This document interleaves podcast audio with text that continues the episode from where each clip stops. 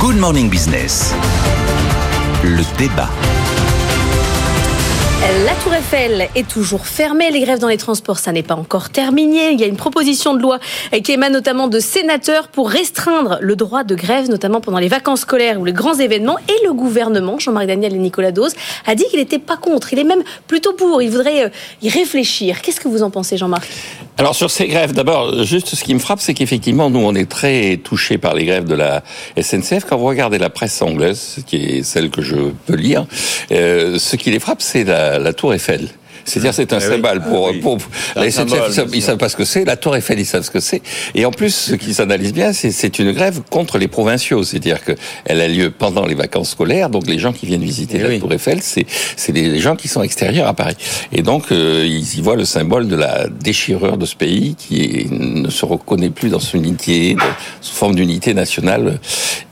Et donc, euh, la question qui se pose, donc, est-ce qu'il faut euh, restreindre le droit de grève. Sachant que tout le monde dit c'est un droit constitutionnel, effectivement, le préambule de la Constitution de 1946, qui a été repris en 1958, précise dans son alinéa 7 que le droit de grève s'exerce dans le cadre des lois qui le réglementent. Voilà, c'est ça. On peut donner un moins l'encadrer. Voilà, on peut l'encadrer. Donc ce n'est pas un droit absolu, on n'a pas le droit d'arrêter comme ça brutalement le travail. Et ce qui est intéressant, c'est que euh, le problème s'est posé de façon euh, assez prégnante dans les années 60. En 1963, euh, vous vous en souvenez pas, mais moi je m'en souviens il y a eu une grève des mineurs et le général de Gaulle a réquisitionné les mineurs. Et les mineurs ont refusé l'acte de réquisition, ils ont continué à faire grève. Et donc on a décidé de mettre en place une loi qui soit pas une loi aussi brutale que la réquisition. Le choix entre vous avez le droit de grève ou sinon je vous réquisitionne, je vous impose de travailler quoi qu'il arrive. Bon, ce qu'avait dit Georges Pompidou à l'époque, qui était Premier ministre, c'est que il fallait pas se faire d'illusions. Si on restreint trop le droit de grève, de toute façon, ce droit perd son sens et ça va provoquer des réactions de contournement de la loi par les syndicats. Donc la loi de 63 prévoit un préavis qui est la, règle qui a été de généralement. Par rapport à ça, qu'est-ce que je pense? Moi, je pense que effectivement, il faut laisser vivre le droit de grève et que vouloir le restreindre est une aberration. Ah Simplement, quand on constate qui fait grève, on s'aperçoit que donc la dernière année qui est vraiment référencée, c'est 2019. Vous avez la moitié des journées perdues pour faire de grève, un peu moins, 45%, qui sont le fait de trois agents, mhm. trois types d'agents. Absolument. Les fonctionnaires, la SNCF et la RATP. vous allez dire, il ne faut pas restreindre le droit de grève, mais privatiser. Exactement.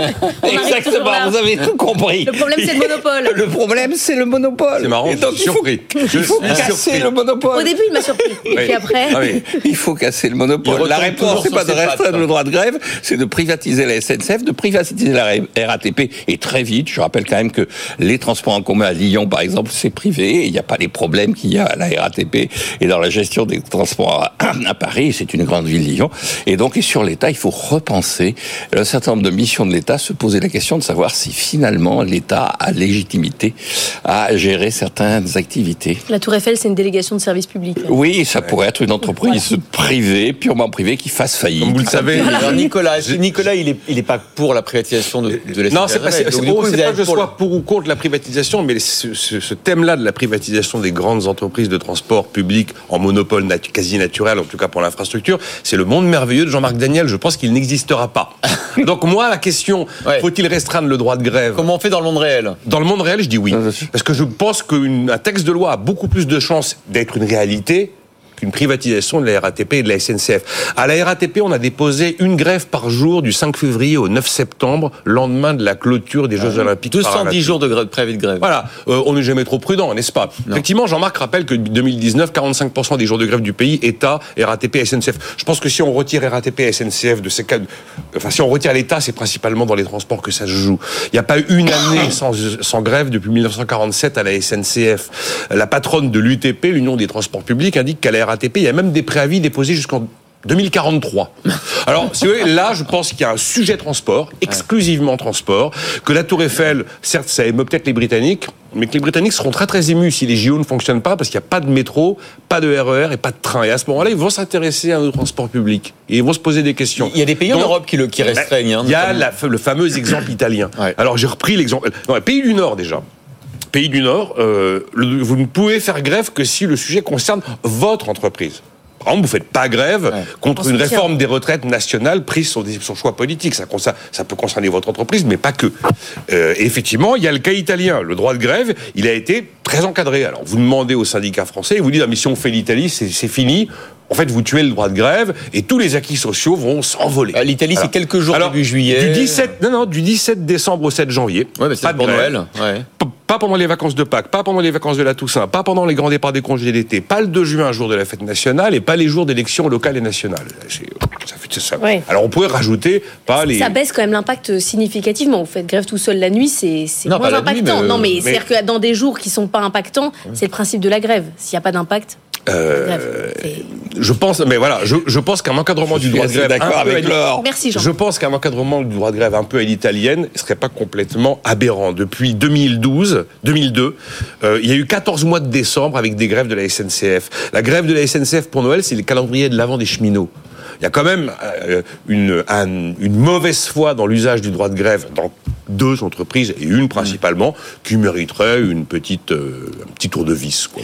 En tout cas, En plus, si on considère que c'est du service public, ah ben, considérons que le service public euh, a une mission. Dernière remarque. Euh, Dernière remarque, l'analyse des Britanniques est vraie, c'est-à-dire que nous ne raisonnons que par rapport à Paris. Quand Nicolas nous dit le monde rêvé de Jean-Marc Daniel n'existe pas, je rappelle, je maintiens, les transports en commun lyonnais, c'est une entreprise Je suis étonné que vous n'ayez pas pas la réagi sur le Et service je dis public. que RATP SNCF, ça Je n'arrivera suis pas. étonné, Jean-Marc, que vous n'ayez pas rebondi sur euh, Nicolas qui dit le service public. Vous auriez pu répondre service client. Ça- Oui, ça va de satisfaire soi. le consommateur. va de. On cesse d'entendre dans la bouche de tout le monde, et notamment tous les acteurs de ces entreprises, on est du service public. Et ben, si vous êtes du service public, vous avez euh, une mission de service public, et cette mission de service public peut éventuellement permettre d'argumenter le fait que le droit de grève euh, demande quelques efforts particuliers Merci. pour cette raison-là. À tous les deux, on se revoit demain sans aucune transition. Nous allons Sinon, parler on se revoit quand la RATP est privée. Oui, bah là, euh, ça, Non. non. ça c'est le monde rêvé de Jean-Marc Daniel.